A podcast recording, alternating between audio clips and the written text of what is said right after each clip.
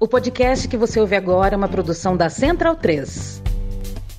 Podcast da Trivela no ar. Muito bem-vindo, muito bem-vindo, amiga e amigo da Central 3 e da Trivela, 30 de setembro de 2021, pontualmente às 20 e pouco. A gente começa ao vivo, pingando em live primeiro, depois em formato de podcast a edição de hoje, que é a edição número 375 ou 376, hein? 6. 6. 6, né? 376. A sua companhia é muito nos alegra. Passaremos a próxima hora aqui, falaremos primeiro de futebol europeu, rodada de Champions League e tudo mais. Depois falaremos de Libertadores. Temos uma final para acompanhar, uma final brasileira com 25 minutos de intervalo. Bruno Bonsante, boa noite. Boa noite. Você gosta dessa ideia? Depende de quem vai cantar. Se for para cantar, se for para cantar Anitta, Bonsante, sabe? Uhum. Canta ah, os mesmos de sempre. Ah, mas, Agora, se... mas você tem dúvida de que vai ser é, é, Anitta, é. Em três mas... anos a Anitta vai fazer um, com certeza. Se é. trouxer o Bebeto, Jorge Ben, metendo um E Flamengão, aí, aí eu acho okay. bonito. Tá, o Palmeiras vai ser quem? O Moacir Franco? Então o você Palmeiras, não tem, então é... você não tem, tem é, uma resistência ideológica. Você quer saber se, se, se, você quer saber da qualidade da música, é isso. Ô, Bonsante, é uma briga perdida. Eu já falei em outros episódios é, aqui que eu, eu tô comprando briga certa só, sabe? Não vou ficar também. Tem coisa também que não é por causa de 10 minutos não a final que. É. Não, não tá dando minha... mais, cara. Ah. Eu, olho, eu olho o uniforme do Barcelona, Bonsante. Eu olho a camisa e o calção do Barcelona eu falo, eu tenho que comprar as brigas certas. Tem briga que não dá mais. é, o problema é a final única, né? O resto é consequência, né? O resto é reclamar que o Papa é muito católico. Exato. E o Palmeiras, você perguntou quem vai ser pro Palmeiras, Matias? Laura Pausini, né? É uma emergência da amor. 3x0 pro Flamengo no intervalo. É. Essa Laura Falsini. E o Eros Ramazotti. E o Eros Ramazotti, que foi. É avante, né? Eros Ramazotti é sócio avante. É, a, a, Laura Pausini não comprou porque o último CD não vendeu muito, então ela não é ah. sócia torcedora e ela é contra a Leila Pereira. Leandro Stein, você tá de Lyon? Sim, resolvi botar a camisa do Lyon, uma camisa de 2010 do Lyon, se não me engano, acho que na temporada, inclusive, que eles chegaram na semifinal da Champions League, que perderam para o Bayern de Munique, e se não me engano é dessa temporada essa camisa. Já que conversávamos de Lyon nos bastidores, Lyon. eu resolvi botar a camisa do Lyon.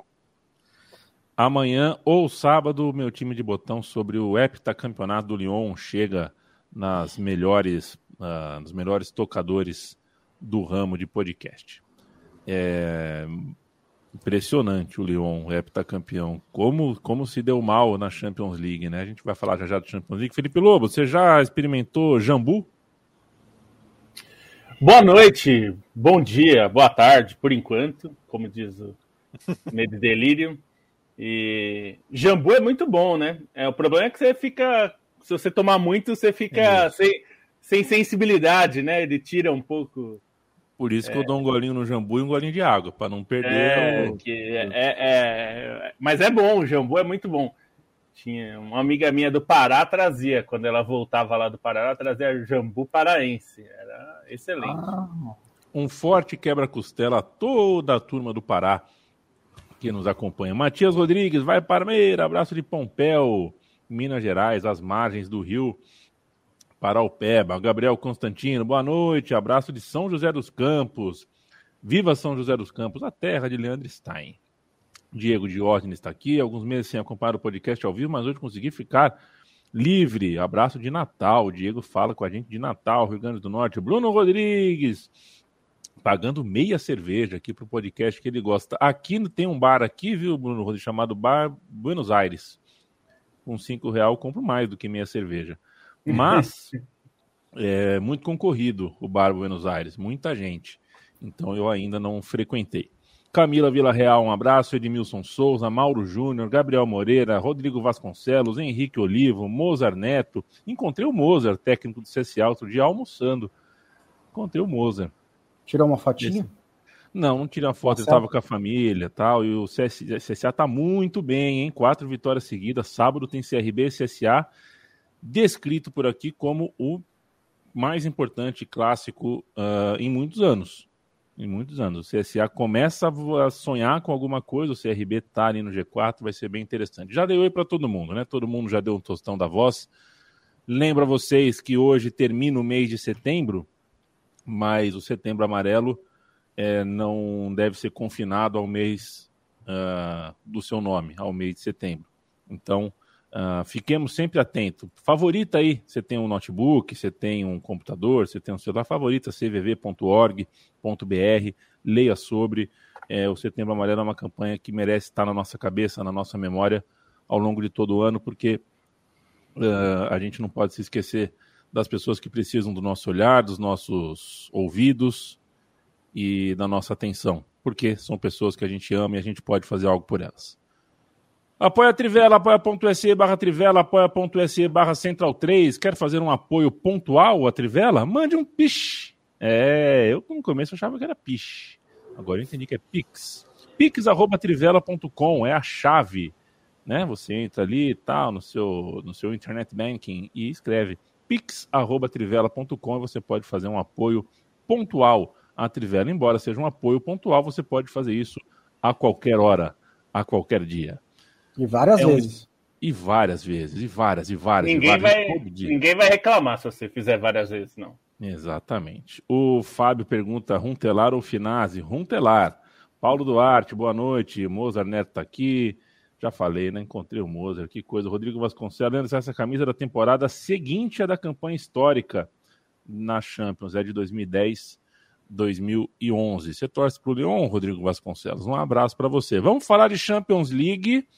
E falar de Champions League, né, Stein? É falar de uma das maiores surpresas da história da competição.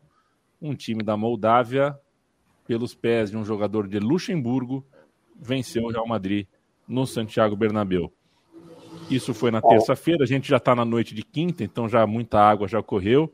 É, mas eu ainda não sei, não sei dizer qual é o tamanho disso, como é que esses caras desembarcaram no país deles, né? Qual é o, é, qual é o rescaldo aí, o que, que ficou de pós-jogo aí? É, é, um momento histórico, sem dúvida nenhuma. O curioso é que, segundo o relato do Sebastian Thiel, que foi o autor do gol, ele disse que não, não aconteceu tanta festa assim na Moldova quando, ele, quando eles desembarcaram no país apenas alguns jornalistas estavam esperando eles.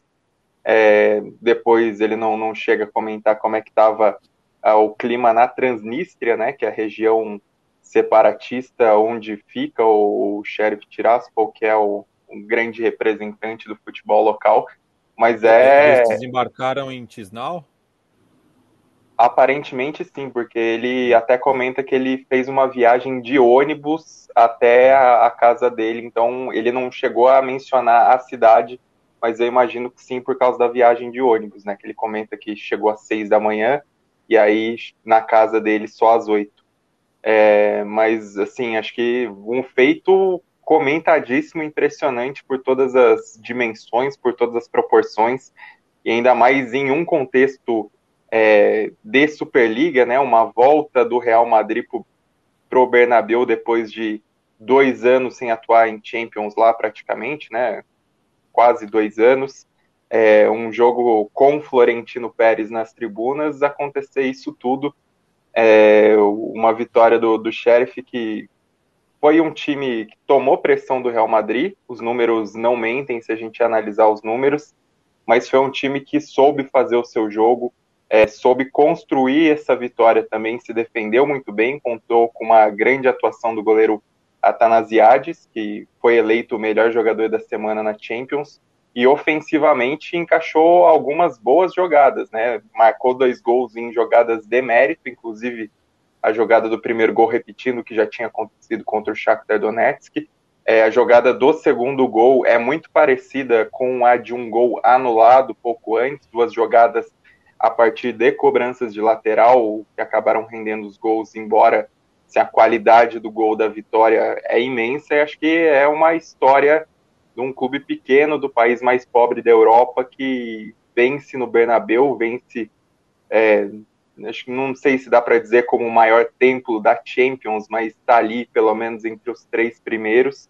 Uma vitória com muita representatividade dentro das discussões, dentro do contexto.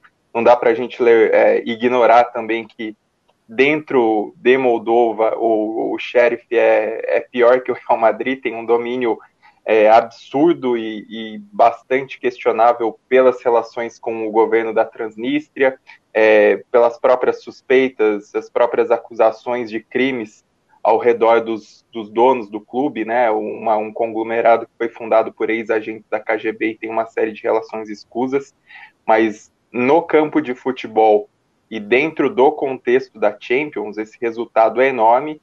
É, eu vi muita gente discutindo, eu acho que é o maior resultado, a maior surpresa da Champions nessa fase moderna 92-93, excluindo um pouco outros resultados do passado da Champions, de, de, uma outra, de um outro formato, de uma outra estrutura, e é um resultado de muita representatividade pelas diferenças, pela maneira como assim o, o time sentiu o jogo, o Sheriff é, foi um time muito vibrante, acho que a, a, comemoração depois da vitória é muito representativa.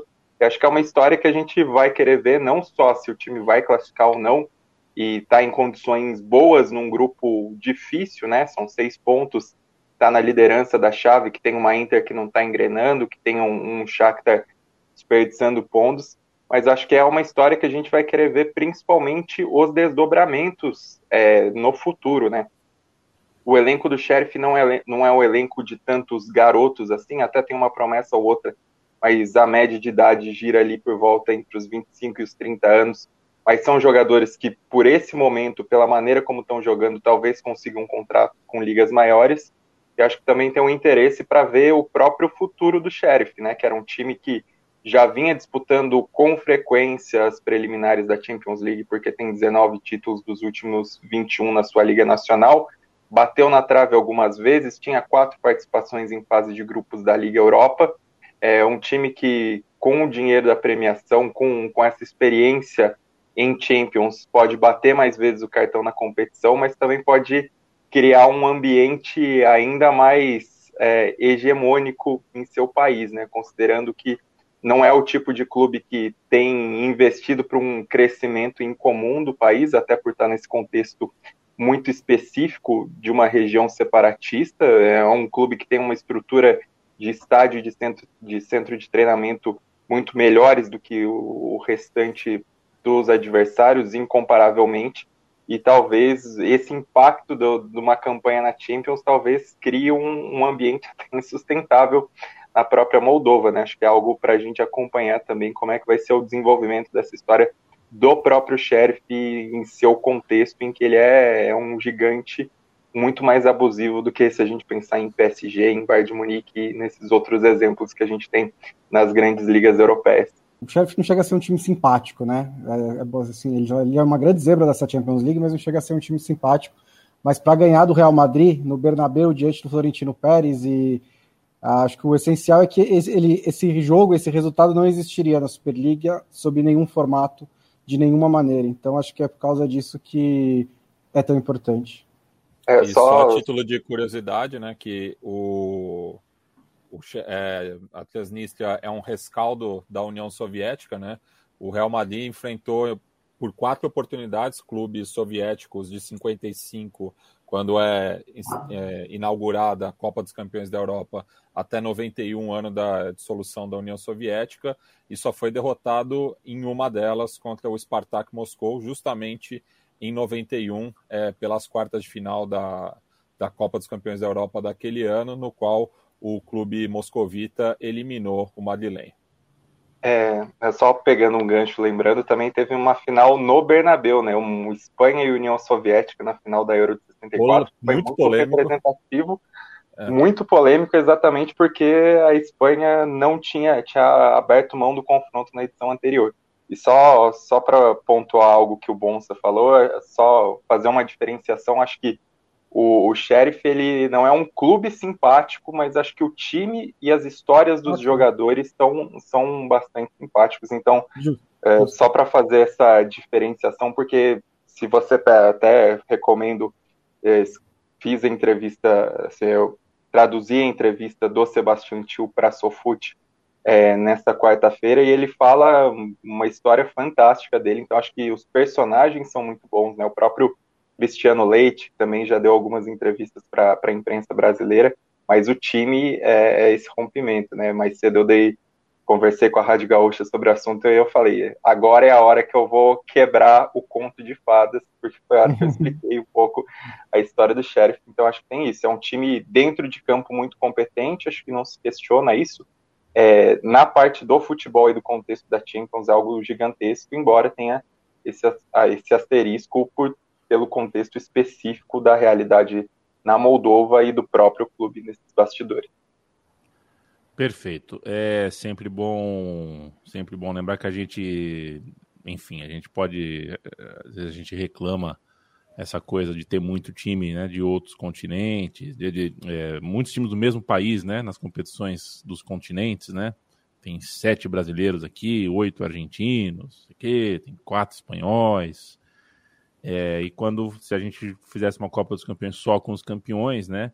Aí há quem reclame que o nível cai, que você tem vitórias muito simples, e aí você tem a chance de ser muito oportunista, né? quando acontece uma zebra dessa, fala, tá vendo como dá para jogar? Tá, claro, isso é uma exceção, é, mas trazendo aqui para o nosso continente, para o continente americano aqui, é mais uma final de times brasileiros, né? Mais uma final. E aí a gente é, acha histórico, acha incrível, mas ao mesmo tempo, ou a gente reclama do cenário, ou a gente cai em contradição. Mas dá para a gente curtir as duas coisas, assim como dá para curtir a vitória, né? curtir a vitória do Sheriff contra o Real Madrid sem cair nessa, enfim, né, a vitória do xerife não, não significa para a gente que qualquer time, né, o campeão bósnio poderia vencer o Chelsea, o campeão uh, romeno poderia vencer o Liverpool e tudo mais. Então, com calma, é um caso de exceção. Felipe Lobo, é, sabe que, enfim, na, é, essa é boa, viu? É, vou te perguntar sobre o Barcelona, tá? Mas antes eu queria te ler essa daqui. Na Turquia, um homem bêbado, dado como desaparecido, participou das buscas por ele mesmo. Veja você, isso é um Vanzo News de primeira qualidade, né? Ele estava perdido e ele era bombeiro, e aí ele foi procurar. Quando ele viu, ele estava procurando por ele mesmo. É uma coisa de louco. Ah. Quanto ao, quanto ao Barcelona, Felipe Lobo, é, é, qual é a procura desse time, né? Depois de 3 a 0 tomou 3. Hã? Um técnico.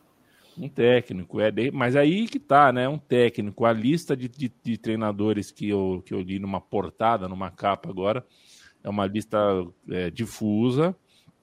Eu não sei se precisa de um técnico como um Abel Ferreira, que não é definitivamente um técnico para tic-tac, e o Barcelona tem que dar um passo atrás para dar um jeito de parar, de tomar 3 a 0 do Benfica, por exemplo ou se você insiste, traz um técnico que tem uma cabeça, uh, né, um chave, por exemplo, que poderia começar um trabalho sem sair da identidade. Eu não sei o que fazer, eu não sei o que eu faria no lugar de quem dirige o Barcelona, porque esse 3 a 0 do Benfica foi impactante e a próxima decisão que o Barcelona vai tomar a respeito do seu futebol, da sua proposta de jogo, de quem vai liderar isso, é muito relevante.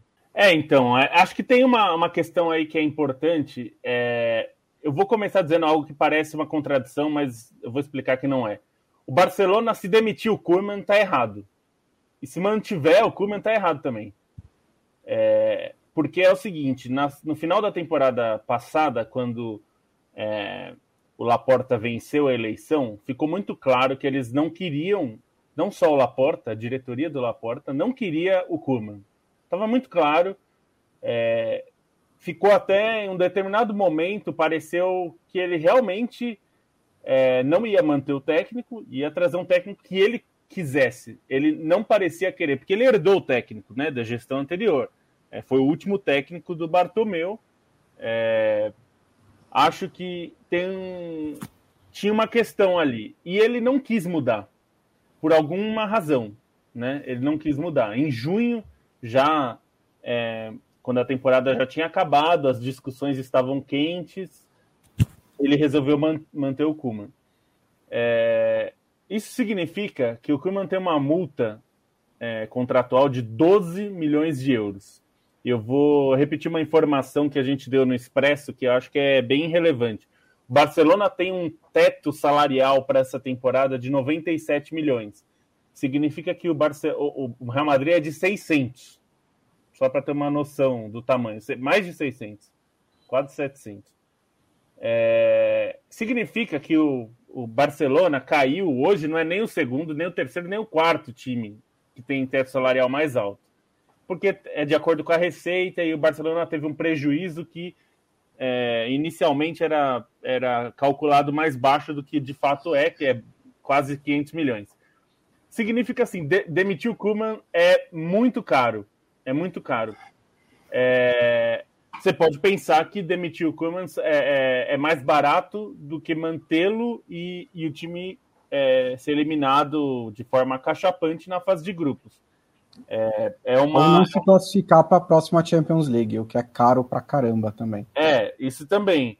É, eu, eu acho que o erro vai, assim, de qualquer forma, eu digo que vai ser um erro de qualquer forma, porque manter um técnico que você não acredita, colocando essa multa, é, o, você já está errado. Mesmo que você depois demita, você está errado, porque você tomou uma decisão estúpida e você vai pagar por ela e vai fazer o clube pagar por ela, o que é pior, né, na verdade. Então, é, o Barcelona vai errar. Do que ele fizer agora, ele já está errado. E aí, assim. Ou, pensando... ou, é o passado ou é o presente que vai errar, né? É, é, assim, a questão é, é como você vai errar, mas já vai ter errado. E, e, acho que aí tem, só para sobre os nomes, passar que falaram muito rápido, se você, quem não viu, um nome é o Chave, que é muito falado, é, que é uma temeridade em relação à experiência, como foi com Cruyff, como foi com, com o Guardiola. É, e acho que não é. Esse é o pior momento possível para fazer a transição do jeito que o Xavi pensa futebol. Porque o jeito que o Xavi pensa futebol, ele pensa num, é, num Cruyffismo, digamos, radical. Ele é muito mais radical do que o Guardiola, por exemplo. Eu não sei se ele consegue executar isso. Não dá para saber porque ele treinou ao SAD, né? É, eu acho que nesse momento não, não, não dá para fazer isso. É, ele teria que gerir até o final da temporada para aí sim começar. Será que ele consegue? Não sei. E, e, o Guardiola conseguiu estabelecer isso tendo chave em campo, né? O chave não, chave, tem, não tem é, ele em campo. Chave Iniesta. O Guardiola estava dentro do Barcelona já. É é, e pegou é. um momento ruim esportivamente, mas que financeiramente ainda era forte, né? Ele ainda podia fazer contratações na, quando ele assumiu. E ele, assim, é, assumiu o time e foi, deu, foi sucesso de primeira, mas se você quer apostar que você vai conseguir fazer isso duas vezes, vai tirar dois grandes talentos da história do futebol como treinadores em sequência, eu acho que é uma aposta arriscada. É, e aí tem outros nomes. André Pirlo, que é uma piada, não teve, tem nada para ser considerado técnico, ainda mais nessa situação. Tem um TCC. Hã? Tem um TCC. É, tem um TCC. Não, é o TCC dele? É, é. Só fala. É, Roberto Martinez, da Bélgica. Bom. Que é, seria a maior estupidez da carreira do Roberto Martinez, largar a Bélgica, que é uma das melhores seleções europeias para dirigir o Barcelona neste momento histórico você pode esperar a Copa do Mundo, que tem uma projeção grande para ele. É, tem o Oscar Garcia, que me parece que seria uma solução tampão, né? É um técnico do Reims, que foi do Barcelona B já, e é ex-jogador, né? É, é catalão, conhece o clube. Acho que seria a solução meio arroz com feijão ali do barcelonismo, é, para segurar as pontas e não, não estragar muito a receita.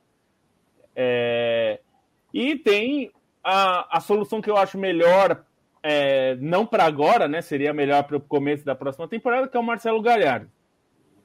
É, ele é um nome que se fala, o As falou isso hoje, o, o é o país também. É, isso tudo para dizer, o Kuiman é, uma, é um zumbi, ele está morto já como técnico. A diretoria não quer. A diretoria não manda embora porque é, não sabe se vale a pena gastar esse dinheiro num clube que não tem. Mas a questão é essa. E assim, eu acho que ele tem uma responsabilidade grande mesmo, porque o, o time não é tão ruim quanto foi no, no, nesses jogos. É, o, o, time é pior que o Bayern, por exemplo. Perder do Bayern é completamente normal. O problema é como se perde, né? É, e agora, perder do Benfica, que já não. O Benfica não tem um time melhor que o Barcelona em, em nomes. É, você tem um ou outro jogador melhor, mas não o time inteiro. Assim, então, o trabalho dele é ruim. É, mas tem muita coisa, né? O ambiente é complicado. É, o Barcelona tem uma tarefa difícil pela frente porque não tem solução boa. É, é, você trazer o Galhardo agora é difícil. Você trazer o Chave e o Chave não veio da outra vez porque ele pediu a chave do departamento de futebol. Ele queria autonomia 100%. E a diretoria falou: opa, peraí, mas quem, como é que eu vou te dar autonomia? Você nunca foi técnico na vida? Tá, tá... É difícil. É, ele vai ter que fazer essa opção aí e não tem. Eu acho que não tem uma opção boa, sinceramente. Ao que tudo indica, ele já está mais ou menos demitido. O Barcelona está só esperando o momento certo, né? E esse momento certo talvez seja depois do jogo contra o Atlético de Madrid no fim de semana, ganhe ou perca é, que aí começa Mas mais uma. Provavelmente vai perder, né? Provavelmente vai perder. É no Vanda. é, aí vem mais uma data FIFA e aí tem um tempinho para o cara chegar, né? Instalar os telefones, colocar a TV ali e tal, antes de receber os jogadores.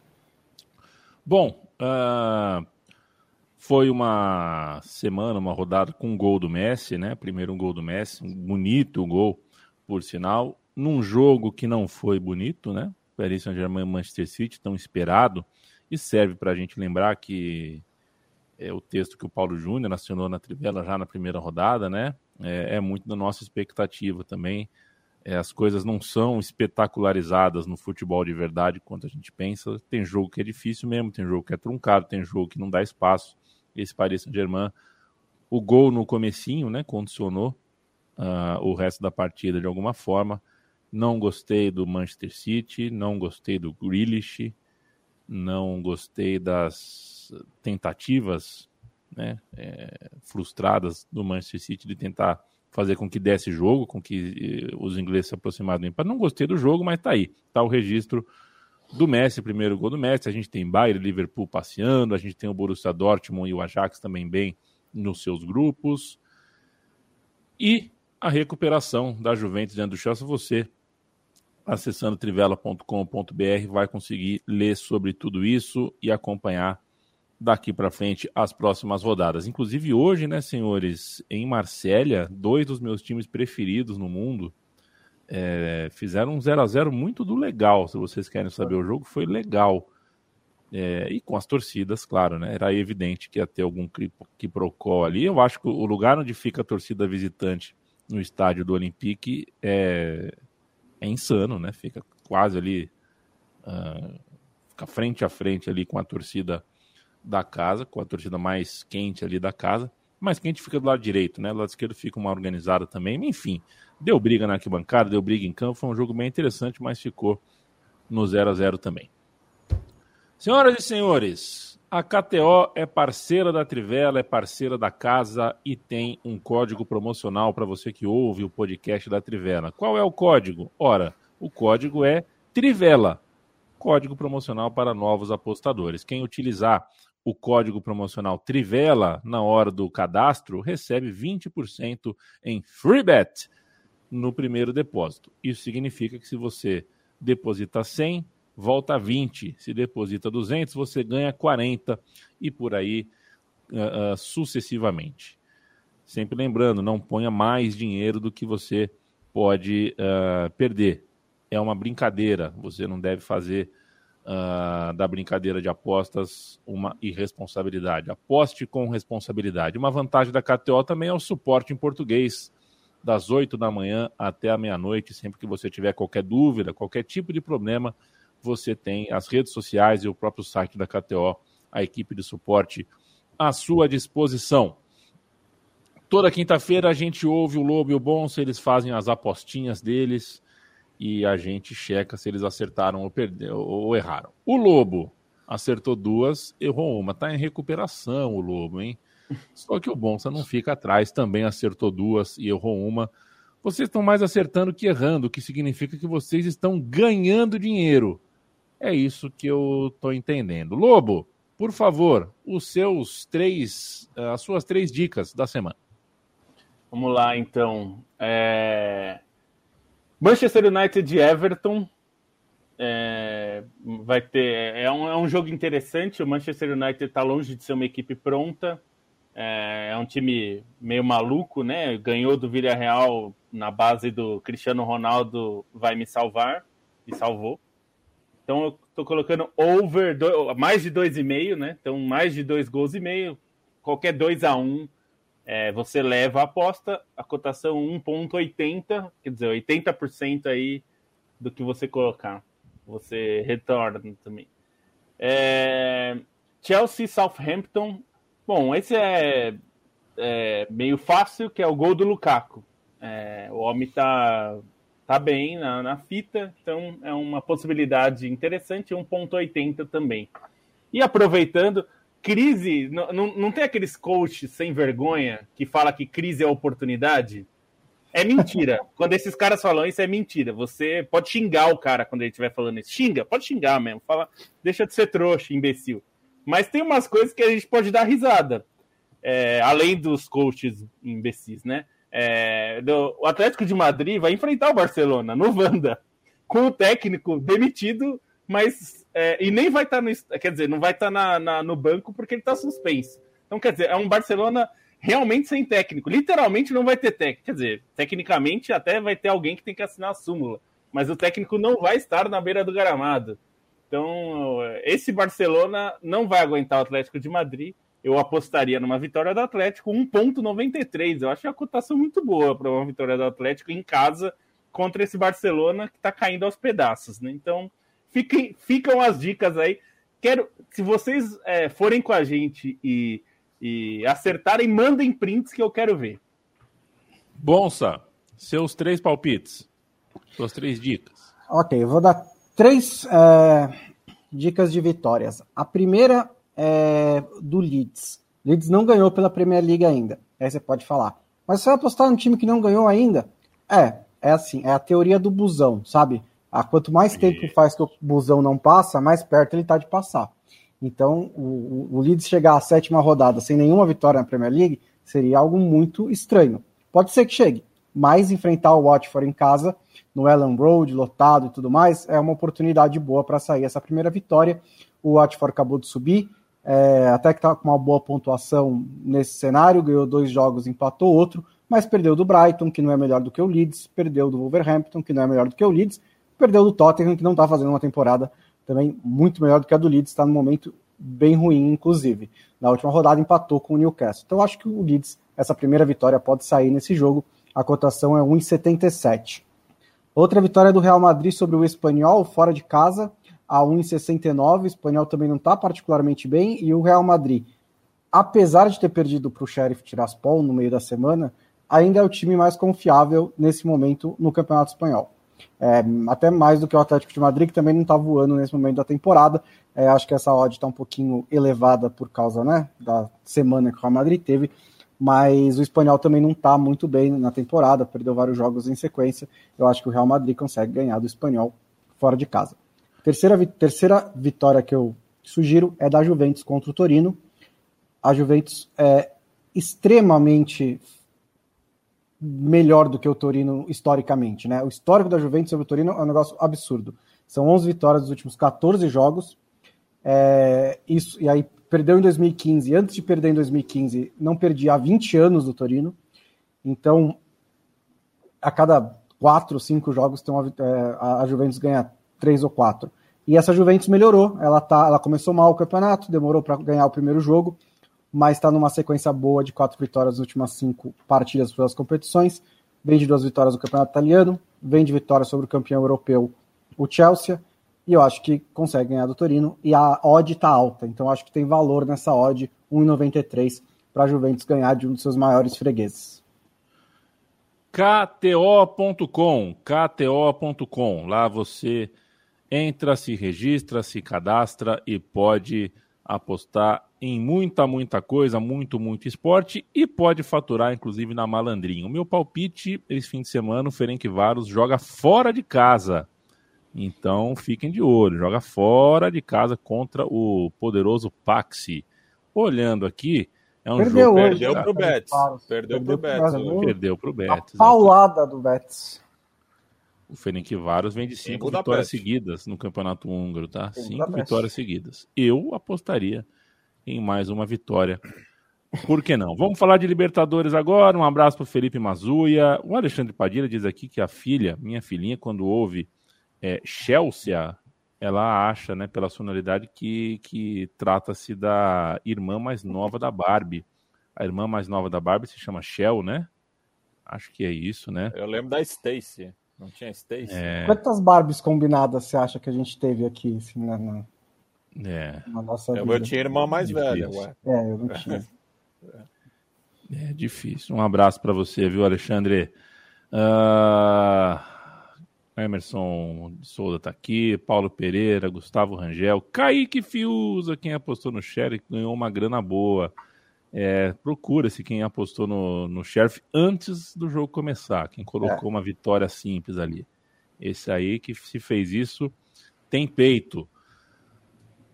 Falando em peito, o Matias Pinto, a final da Libertadores reunirá Flamengo e Palmeiras e o Palmeiras se mostrou alguma coisa, foi peito. Eu tenho a sensação, lembro de ter escrito isso muitos anos atrás, quando tinha uma, um blog na ESPN Brasil, né? Que uma coisa que eu gosto como torcedor, estando na arquibancada, é quando eu percebo que o técnico faz coisas que eu não entendo e essas coisas fazem sentido depois porque isso é um sinal de que o cara entende. Ele, o meu técnico precisa entender mais de bola e do meu time do que eu, porque, pô, né, tá bem pago ali para isso. Eu pergunto para você porque foi, eu me lembro que quando o São Paulo enfrentou o Racing, é, muitos torcedores, e você é um torcedor do São Paulo, conversa com muitos torcedores, era quase unânime, né? Peraí, Marquinhos no ataque, por dentro, que escalação esquisita, e no fim das contas ele acertou. Né? O Marquinhos jogou muito bem, conseguiu explorar as fragilidades do, do Racing e tudo mais. Então, é, é, isso, né? A relação do torcedor com o técnico é sempre essa, tá sempre manejando ali um, peraí, o cara faz uma coisa diferente. Eu não entendi, mas se eu acho que o cara é habilitado para isso, ele não tem que fazer as coisas que eu entendo, ele tem que fazer as coisas que ele entende. E o Palmeiras conseguiu, em dois jogos contra o Atlético Mineiro, aparecer com duas estratégias, com duas formações, diferentes e conseguiu parar o Atlético Mineiro. Mais do que ganhar, classificar, é, o Atlético que a gente vê e a gente tem visto e a gente tem elogiado, com o Hulk muito bem, com os jogadores de lado de campo muito velozes, com espaço para jogar, criando oportunidades. Esse Atlético não apareceu nas quartas de final da Libertadores. E como a gente não joga sozinho, né? Não é música, né? Música você, o guitarrista não tem um cara tentando arrancar o cabo da guitarra, né? Então, o artista do futebol, ele tem alguém tentando sabotar o seu trabalho. Né? E o Atlético Mineiro teve o seu trabalho, a sua virtude sabotada por um Palmeiras uh, muito brigador, muito brioso, que saiu classificado do Mineirão. E só utilizando a palavra foco também, e a mim, mas é, me entendam, o Palmeiras tinha esse jogo como único foco na temporada, né? Se o Palmeiras quer ganhar alguma coisa, já que a, a distância pro, no Campeonato Brasileiro já ficou grande, né? É, é, acho difícil, até pela qualidade do, do, do plantel do Atlético Mineiro, é, que o Palmeiras alcance. Pode vir a ser outros clubes, mas eu acho que no caso do Palmeiras, que ainda está um pouco é, irregular é, no, no, na liga, né, no campeonato de pontos corridos, nesse jogo era o foco do Palmeiras, enquanto que o Atlético está jogando é, duas decisões por semana. Então, eu acho que isso favoreceu o Palmeiras, é, pensando é, em uma estratégia, é, porque o, o, Atlético Mineiro está aí se dividindo em diversas competições, está brigando, estava brigando em três frentes até então. E o, o Abel Ferreira é um cara que estuda muito o adversário, né? E, e, e apostou nessas fragilidades.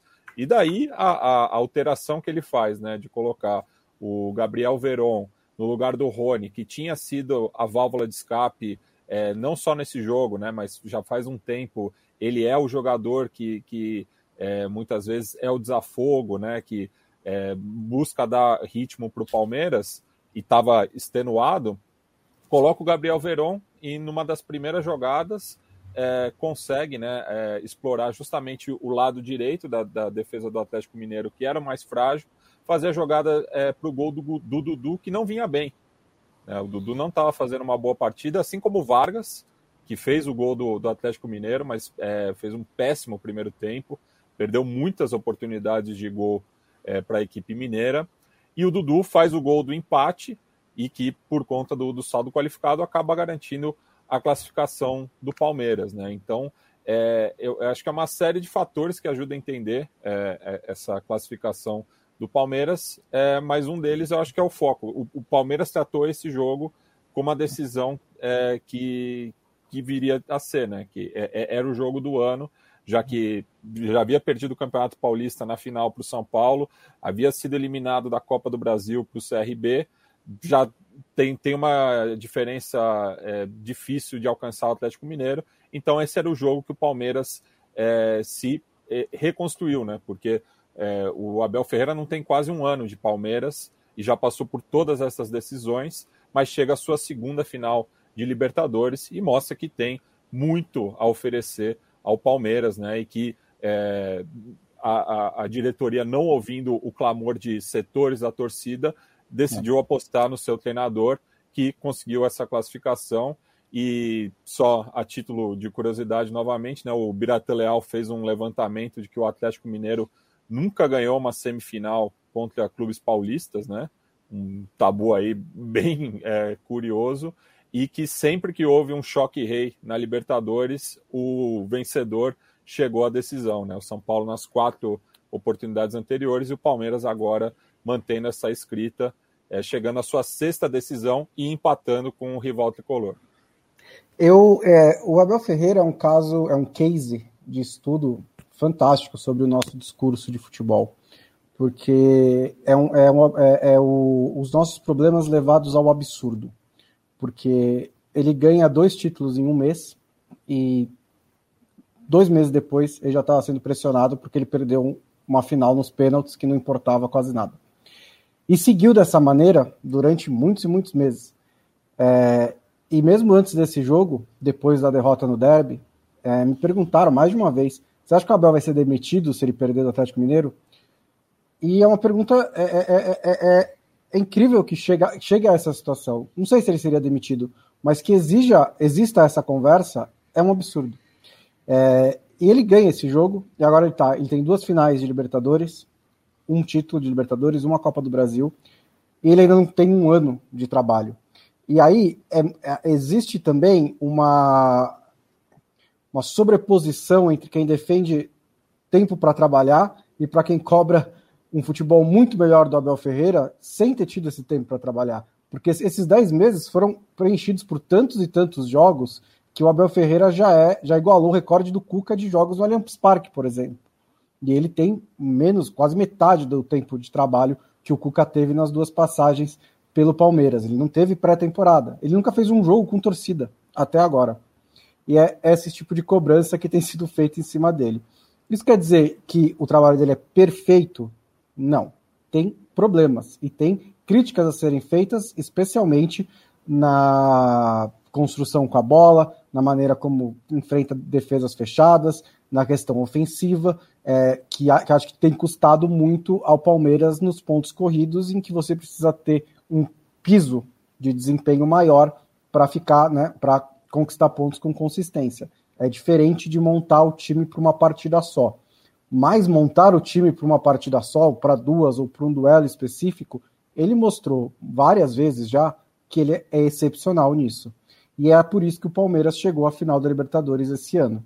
Né? Eu fiquei especialmente impressionado com o gesto né, que ele faz de pontar para a cabeça depois que o Palmeiras leva o gol, mas não por ele fazer, mas pelos jogadores responderem e realmente não perderem a cabeça e realmente ficarem calmos e esperarem a oportunidade, jogadores do Palmeiras, de empatar o jogo. E depois que isso acontece, ainda tem 20 minutos de jogo que eu achei que seriam muito nervosos e nem foram tanto, tanto assim, né? O Atlético Mineiro jogou muitas bolas na área, a defesa do Palmeiras estava bem postada, afastou quase todas, dela, todas elas, prendeu a bola no ataque sempre que teve a oportunidade, e até depois do, do gol do empate, a classificação do Palmeiras não passou muito, muito risco.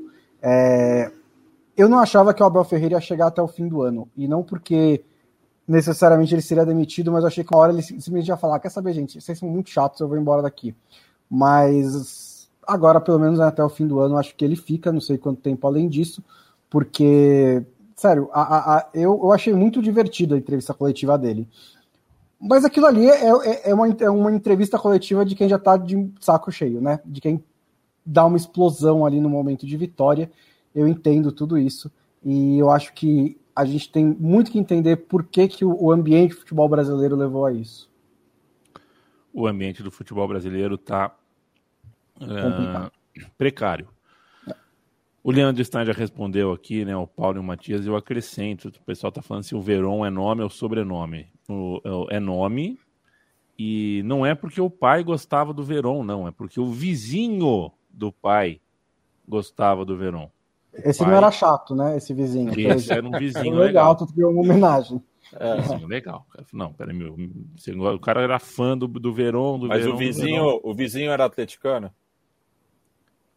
Aí, aí vai ser difícil de eu ter, de eu ter essa informação para te dar, tá, Matias?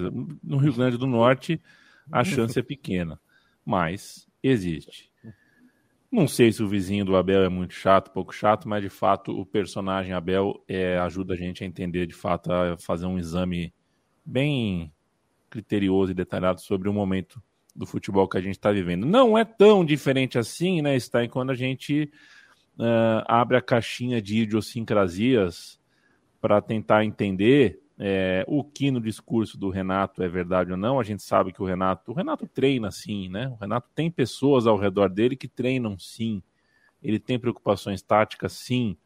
É, mas ele parece que ele tem uma necessidade. A, a, a, propaganda, né? Ele tem uma coisa da propaganda. A propaganda dele tem que fingir que não, né? Ele tem que ele tenta uh, plantar no discurso dele, na narrativa sobre ele, de que ele é o cara do da amizade, do relacionamento, que os jogadores gostam dele, porque ele realmente uh, os liberta de amarras táticas e de estratégias tal. E não acho que é isso. Eu, por exemplo, eu pelo menos não compro essa. Eu acho que o Renato tem gente ao redor muito qualificada, ele trabalha, se preocupa para fazer o time dele jogar bola aquele time do Grêmio, campeão da Libertadores, não pode ter sido fruto só de um, de um técnico legal, um técnico que é gente boa. Né? Tem mais coisa ali. É, e o Flamengo chega nessa final mostrando a exuberância que há três anos a gente vê, mostrando um pouquinho, talvez, menos de sofisticação do que em alguns momentos, porque isso é próprio dos trabalhos que estão no começo, né? cada vez que você tem uma ruptura, traz um técnico novo, Uh, você pode ter sucesso, você pode mostrar um bom futebol, mas sofisticação, um futebol com muitos, com muitas conexões e movimentações ali perfeitas, é difícil que você tenha. Um Flamengo com pontos fracos também, é claro, mas me parece que o Flamengo está a um jogo de provar o que para mim, provar para mim o que para mim é no bola campo assistindo o que eu acho que é o maior time que eu vi no futebol brasileiro considerando que eu era muito criança para ver o São Paulo de tele e falar exatamente como jogava. Eu sei porque vi videotapes, mas eu não vi quarta e domingo. O Palmeiras que vem em seguida 93, 94, vi um pouquinho mais, mas ainda menino. Agora é o Corinthians de 98 a 2000 e mais nenhum, eu acho. Esse time do Flamengo para mim uh, é, é, time para ser tri, tetracampeão brasileiro e pelo menos bida Libertadores. Tá um jogo disso. É, o Renato, só para pegar o gancho, o Renato acho que tem muito esse alimentar o personagem e acho que, enfim, as ideias de jogo dele talvez sejam transmitidas de, de uma outra maneira, de uma maneira num linguajar até mais palatável, mas não é que está ausente, né? Isso aí, é, em, embora o time do Flamengo nesse momento tenha acertos a se fazer, é óbvio que ele não vai dar as costas para isso, né? O, acho que esse jogo contra o Barcelona em Guayaquil foi um jogo até mais tranquilo que a encomenda, pensando que a partida de do Flamengo poderia ter construído um, um, resultado maior pelas circunstâncias e pela própria maneira como o Barcelona jogou no Maracanã. Não achei que foi o Barcelona foi inferior à primeira partida. O Flamengo conseguiu esfriar o jogo, administrar o jogo em momentos importantes. Quando teve falhas de novo, Diego Alves se agigantou e aí repito que eu já tinha falado antes, que é um goleiro que cresce muito em momentos de decisão. Acho que essa final da Libertadores, aliás, guarda um duelo de goleiros muito interessante, que já tinha sido visto na própria Supercopa do Brasil, e no caso do Everton, ele é um, um goleiro que se impõe muito e o Diego Alves é esse goleiro que cresce nos grandes momentos. E um Flamengo que acho que um destaque que eu acho válido colocar, e até fiz um texto, é a maneira como o Everton Ribeiro jogou, né? O Everton Ribeiro é, teve momentos ruins no time, teve momentos, principalmente com o Rogério Senna, em que ele seguia em campo e a torcida não entendia porque ele não era substituído. As próprias convocações dele para a seleção eram bastante questionáveis, mas entre a ida dele para a Copa América e a, e a chegada do Renato para comandar o Flamengo, nessa volta dele em julho, ele se transforma e volta a ser o cara, é, até com um estilo de jogo um pouco mais, um pouco diferente daquilo de 2019, mas um cara com um papel muito importante no funcionamento do time, né? Acho que do, do quarteto ofensivo ali, ele é o menos midiático, ele é o menos decisivo em termos de cara que faz muito gol, dá muita assistência, mas ele é o cara que eu entendo ele como um cara muito importante pro funcionamento do time, pro pensar o jogo. Acho que nesse Flamengo de 2019 para frente, acho que é o cara que cabe ali aquela, aquele rótulo de referência técnica e fez uma partidaça contra o Barcelona em Guayaquil. Acho que foi muito importante esse ditar o ritmo do Flamengo, nesse, nesse jeito, depois de um começo mais intenso, como o Flamengo conseguiu lidar melhor com o jogo, até porque conseguiu o gol com o próprio passe do Everton Ribeiro, então acho que tem, tem muito peso dele nesse, nesse jogo em específico, e acho que é, é importante para o próprio Flamengo é, ter essa tranquilidade, ter essa presença do Everton Ribeiro no melhor dele, porque é um cara que é uma referência. Em Lima mesmo, é, vendo o, o jogo do campo, eu achei que ele fez uma diferença imensa nesse ser o cara que pensava o jogo quando o time precis... tinha pressa, mas precisava ter calma no, no momento decisivo para virar contra o River Plate. E eu acho que esse jogo contra o Barcelona e esse momento dele é, nesses últimos meses, desde julho, resgata um pouco isso. É, Diego Alves e Everton Ribeiro, dois grandes na partida. Acho que Bruno Henrique, mais uma vez, provando que nesse esse estilo de jogo do Flamengo muito direto, muito vertical, quando encaixa as jogadas, ele é um cara que, que faz muita diferença e, de novo, como já tinha sido na ida, conseguiu é, desequilibrar o jogo. Não foi uma partida tão boa do Flamengo, tão encaixada, e acho que a preocupação ali, além da, da própria questão da zaga, que é uma dor de cabeça faz tempo, e e o Davi Luiz não pôde nem se provar dessa vez porque se machucou muito cedo, mas o lado direito da zaga tantas vezes exposto, tantas vezes jogadas buscando aquele canto e achando espaço por ali, mas é um Flamengo que entre prós e contras, eu acho que o, o momento é muito positivo, a maneira como o time se impôs, principalmente é, a partir do jogo de volta contra o Defensa e Justiça, né? nesses mata-matas e agora vai ter um, um, desafio diferente pelo próprio estilo do Palmeiras, que vai ter uma defesa mais competente do que todos os outros times que enfrentou. É um time com mais qualidade individual do que os outros que o Flamengo, do que os outros que o Flamengo enfrentou nesses mata-matas de Libertadores, embora Barcelona e, e Defensa sejam dois times muito bem treinados, como a gente cansou de ver nos últimos tempos. É, e vai ser um, um, desafio interessante por esse encaixe, né? Por essa maneira que o, os dois times se portam pela rivalidade, pelo que representa, pelo que a gente já viu na própria Supercopa do Brasil.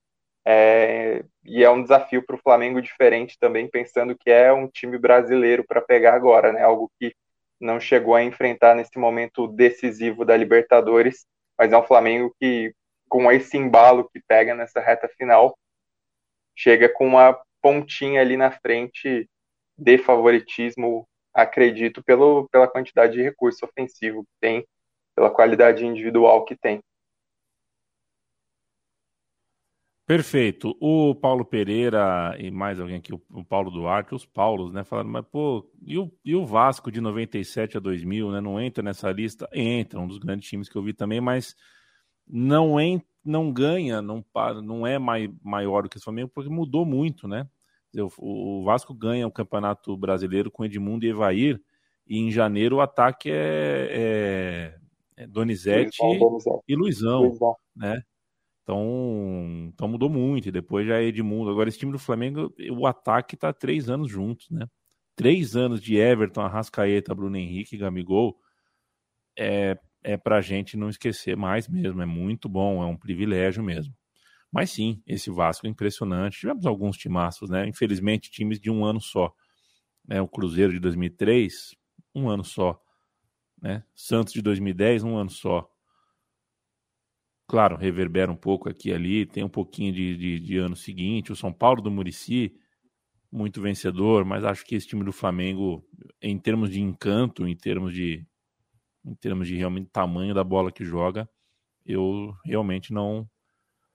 Para mim, tá para passar o Corinthians de 98, 99, 2000. E o São Paulo de Murici é, foram três anos muito distintos, né? Não, não tinha uma, uma unidade em campo. O Flamengo teve é. aí é, treinadores diferentes, mas em campo é um time mais uniforme. O São Paulo de Murici variou muito as peças, né? E, e jogava diferente, né? Com formações diferentes também. Não, é, tirando o treinador, evidentemente, e alguns jogadores, não tinha tanto é, um molde, vamos dizer assim. Mas é claro que isso é só brincadeira de ranking, né? Esse, esse é um jogo imaginário e, e, e pouco importante. Cada um com a sua história e com passar do tempo, quando esse time do Flamengo não for mais esse time, aí que a gente começa a ver a sedimentação desse time no lugar da história. Por enquanto é momento, eu já falei aqui brincando outra vez, né? No dia passar a palavra para o Bons uma vez, eu falei que eu tenho dificuldade de falar de pós-jogo do, do, do, Flamengo, porque eu, eu, sobre esse Flamengo eu não quero. A minha vontade é ver o documentário desse time, não ver a crônica pós-jogo. E um dia eu acho que é possível que a gente tenha um documentário desse time, porque é histórico. A final da Libertadores, é, dia 27 de novembro, falta muito tempo. Dá, olha, dá, dá, né? Se for a sair a pé agora de São Paulo, chega lá. Chega. E em dois meses, o Matias, dá para ser o Palmeiras do Voivoda contra o Flamengo do Andrade. tudo é possível. Tudo é possível. Tudo, é possível. Tudo é possível. E, ó, e a Polícia Rodoviária Federal vai ter tempo de fazer um planejamento aí, viu? Porque você pega duas torcidas que se odeiam, é, pegando quase 2 mil quilômetros de estrada junto, o bicho pode pegar. É, é, é preocupante, é preocupante é. e quase certo que não vai ser como foi em Lima, né? Flamengo e River Plate. Em parte porque a torcida do River Plate que foi e foi em bom número, as imagens aéreas do estádio mostram que o estádio estava meio a meio. O que tinha de maioria do Flamengo era a legião dos 100 ingressos, né? Entre os 100 ingressos tinha muito mais flamenguista que foi na loucura do que do que milionários. Mas no estádio estava mais ou menos meio a meio, só que a impressão que eu tenho é que muito torcedor milionário daquela coisa de linha de frente, aquela coisa mais de confronto, foi em menos número do que o Flamengo. E, tinha gente que estava pagando, tinha, tinha gente que estava pagando a viagem de Madrid ainda, e a mim. Pois é, então. É, mas essa também. Uhum. E tendo lá uma impressão que eu tive também é que eles não tinham esse sentimento de obrigação, né? Eram, depois do que aconteceu em 2018, estavam feios. Obviamente eles queriam ganhar, mas uhum. tinham uma leveza até no próprio. Barriga cheia, né? É, é. Ganharam a final da história para eles, então. O mesmo a gente não pode dizer desse Palmeiras e Flamengo, uma rivalidade que é alimentada uh, entre torcidas desde muito, muito tempo, é uma rivalidade forte de, de, décadas, e entre vestiários, pelo menos desde 2016, a o... coisa é muito quente. Os dois não estão passando fome também, né? Mas eu acho que o fato deles estarem se enfrentando, porque é, esse, é, esse é o jogo que vai culminar nessa rivalidade que você falou, que pegou mais ritmo, ficou mais quente nos últimos três anos, ali, desde três, quatro anos, mas vem desde 2016. O Palmeiras já brigou pelo título com o Flamengo lá em 2016. É, eram dois times que cresceram é, de poder financeiro quase que paralelamente, por caminhos diferentes, mas praticamente paralelamente. E parece mesmo que esse jogo é a culminação de tudo isso, é o episódio final né, do, do, do desses, dessa meia década que a gente passou de Palmeiras e Flamengo como dois dos times mais poderosos é, do Brasil. E até o Palmeiras passando pelo Atlético Mineiro, que está tentando se candidatar né, a ser um desses também, por uma outra via, via ainda, é, por uma é, essa terceira via, por um outro caminho ainda, né, pelo caminho do, de um mecenato até mais, mais é, categórico do que o do Palmeiras, é, também é simbólico nisso. Mas acho que esse jogo tem um peso de muitos anos, tem um peso de cinco, cinco anos, pelo menos, na minha opinião, a final da Libertadores. E, e, é um fato inédito na Libertadores, né, de que dois campeões, os dois últimos campeões se enfrentam é, numa final e que acaba sendo um, um, um tirateima também, né, das últimas três temporadas. Perfeito, senhores. Uh, o podcast da Trivela termina aqui. Você em trivela.com.br lê o trabalho diário desta redação e visite a nossa cozinha, central3.com.br. Provavelmente você já ouviu o podcast da Central 3 sem saber que da Central 3 era. É, porque é muita coisa. né? Coloca uma vinhetinha na frente, né, para fazer essa propaganda. Aí que você, é, é, é aí que você, o, o Bruno Bonsante, aí que você. Marca, marca seu trabalho. Você acertou sem saber. A gente não combinou isso, mas a partir de agora, né, entrando outubro aí, já de alguns dias para cá, a gente tem vinheta nova. Então todo oh, programa começa, yeah. vem uma voz nova. É uma voz inclusive muito elegante. Na, na verdade, já era para ter vindo na segunda-feira, só que eu errei a vinheta. então, desconsidera a, a, última vinheta que vocês ouviram. A, a partir dessa edição vai estar tá a correta. Okay. Olha só, hein? Aí, é. aí sim. Aí Beijo, sim. Lobo. Até mais, só para dizer que Centenário já teve muitas finais né, de, de Libertadores. Muita gente está falando que ah, é a oitava final. Mas aí é só contando. É... Nos clubes uruguaios. Não, só contando quando o segundo. O jogo decisivo é lá, né? E assim, ah, tá. eu considero que 2011, por exemplo, a final foi no centenário. O primeiro jogo. Não foi a. Porque senão. A, a decisão. É, se a gente considerar que, que o primeiro jogo não é final, então a gente já não tinha final em dois jogos, né? Final é final, ida e volta. É, então, Centenário teve a, em 60 foi a primeira, né? O Penharol campeão contra o Olímpia.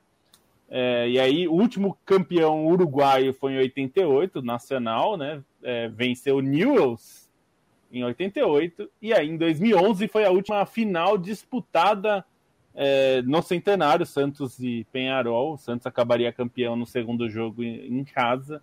Mas são muitos jogos, né? Até contar aqui. O próprio um, Flamengo. Dois, o Flamengo três, foi campeão quatro, no centenário cinco, em 81. 8, 9, porque 10, foi desempate. 11, 12, 13, 14, 15, 16, 17, 18, 19 jogos já de finais jogados lá. E é verdade. O Palmeiras também já jogou decisão lá, né? Jogou em 61, 61 e 68. Porque que foi 61, desempate. É. é, 61 jogou contra o Penharol, era o jogo de ida, e decidiu em casa. 68 contra o Estudiantes, foi o jogo de desempate em Montevideo. Que, é o jogo que dizem que o Beluso saiu na mão, né? Com a do, do Estudiantes. É, e o Flamengo, o Flamengo só tem duas finais, né? As duas finais que chegou ganhou. Então, 81 jogou desempate contra o Cobreloa também no, no, em Montevideo. Então, os dois times jogaram finais é, no centenário. Então, veremos como será. Até segunda. Até estão batendo no eFootball, hein, Lobo? Bateram no eFootball o dia inteiro. Mas eu li é, o Felipe eu... Lobo sobre o FIFA do 22 e o Lobo testou. Entrem em trivela.com.br e leiam o que o Lobo é. tem a dizer. O texto não é meu, mas eu editei e eu, digamos. é... De quem que é o texto? De quem que é o texto? É do João, é do João, é do João Bellini que tem escrito textos para de, de games para gente. Perfeito. É, e a gente Tá testando também o eFootball, também vai sair um, uma avaliação, um review, é, mas é, a minha primeira impressão foi ruim. Eu espero que melhor, mas assim não vai, não é tão bom quanto o FIFA. Isso já dá para dizer. Só, só se fizesse outro jogo. Infelizmente piorou. A edição 2021 era melhor do que esse eFootball que lançou ontem, é né? A é a pior 29. fase. É a pior fase da história dos videogames de futebol. Leandro Stein, beijo. Beijo. E só salientando, né? O Atlético Paranaense está jogando agora Começou o jogo agora enquanto a gente grava. Red Bull Bragantino classificado para a final da Copa Sul-Americana. Uma vitória imponente sobre o Libertano Defensores del Chaco. Coelho teve uma grande atuação, Arthur de novo decidindo e destaque para o goleiro Clayton, né, que pegou pênalti, um pênalti bizonhamente, bizonhamente batido, mas fez boas defesas, ajudou a, a, segurar o ímpeto do Libertar e o Red Bull Bragantino espera agora Atlético Paranaense e Penharol, Atlético Paranaense que venceu a ida em Montevidéu por 2 a 1 Ah, uma coisinha só, para não perder, a gente não deixar de falar no podcast. Agora à noite, 8h45 da noite no horário de Brasília, a Federação Uruguaia de Futebol divulgou que a FIFA voltou atrás naquela imbecilidade de não permitir que o Uruguai usasse as quatro estrelas e permitiu, tá tudo certo, o Uruguai. E aí o Uruguai colocou esse comunicado e colocou Uruguai Noma, quatro estrelas. Valeu, Mate, beijo. A FIFA, a FIFA que né, se vire, não, não, não pode. Depois, depois desse o Lobo, um beijo. Eu pensei que o, que o Uruguai ia anunciar que a final não ia ser mais lá, ia ser mais perto daqui, ia ficar mais fácil. Mas pelo jeito não foi isso, né? Boa ideia, final única, viu, gente? Dá uma olhada nos preços. Né?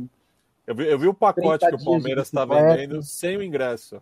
Eu fiquei assustado. Sem, sem, peraí, o Palmeiras está vendendo um pacote sem ingresso. Sem o ingresso. É. E aí você tem que comprar o ingresso de, depois com o Palmeiras é. também. É. E quanto que era? 16 pau. É, é, é tem, o, tá fechado, o Uruguai ainda está bem restrito, né? Então a tendência é que até outubro a restrição diminua gradativamente e menos restrição significa mais voos. É. Mais demanda de voos, talvez baixe o preço um pouquinho. Matéria do Mas UOL vai baixar muito pouco porque a demanda é. vai compensar isso. Matéria do UOL hoje, do Adriano Wilkinson, cracaço, é, disse que a Gol vai quintuplicar os voos na semana do, do jogo. Tem um voo por dia para Montevidéu, saindo de Guarulhos e Galeão, vai sair cinco. É, vai ser interessante da gente acompanhar. Já fui mais contra a final única, né? Na, quando é. começou a final única, eu era muito, muito contra. Hoje eu, eu sou só contra. Assim. Hoje eu sou só contra e eu devo isso à torcida do Colón, né? Foi a torcida do Colón que me fez pensar, opa, peraí, dá para ter alguma coisa, né? Não é só desastre. Mas sigo contra. Preferia um Maracanã e um. Nossa, você Allianz. já pensou? Maracanã e Allianz? Ia ser muito mais legal. E outra, né? Dois jogos, né? Dois jogos. Dois jogos. Prefiro dois jogos. Prefiro 180 minutos. Mas, enfim, vamos nessa. Porque a Europa já, já é jogo único, um monte de coisas já estão jogo único, e nem por isso a gente. Né, quando, quando o Atlético de Madrid perde uma final para o Real Madrid no último minuto, a gente não sai falando, pô, mas se fosse dois jogos, um no Calderon tal. É, também não vou sair falando que é injusto um jogo só. Um jogo só é a regra, tá no ah, jogo e tudo é mais. Regra. Agora, para a vida do torcedor, preferia ir de volta. E aí é um debate que a gente vai longe, né? Porque vai falar sobre economia, vai falar sobre cultura. Dá para debater isso longínquamente. Mas temos uma hora e dez de programas, temos que ir embora. Uh, atrás de cada gol é 12 mil, né, Matias? Coisa assim, né? No centenário. 12 Por mil aí. cada cabeceira. Por Depois. Já, já definiu quem vai ficar em qual? Não, não sei. Já deve ter definido isso, mas eu não sei. Não estou sabendo. E não, tá, não tô sabendo também quem usa calção colorido, né? Os dois times usam é. calção branco, isso é muito importante. Isso é importantíssimo, inclusive. Devia ser é quem, quem tem a melhor campanha, né? Quem tem a melhor campanha é o Palmeiras, é. eu imagino, né? É. É, tá. ou, ou, o Palmeiras vai ter que jogar todo de verde, ou o Flamengo joga com calção preto, né? Nesse caso, talvez o Palmeiras jogue de camisa branca, como foi na Supercopa do Brasil em Brasília. O Palmeiras jogou e prefere jogar de camisa são branca. São detalhes, mas são detalhes importantes, eu diria. Pois é. Mas é, se eu... faz calor ou. É. Senhoras e senhores, acabou o podcast da Trivela. A gente volta segunda-feira com uma edição nova. O importante é que a nossa emoção sobreviva.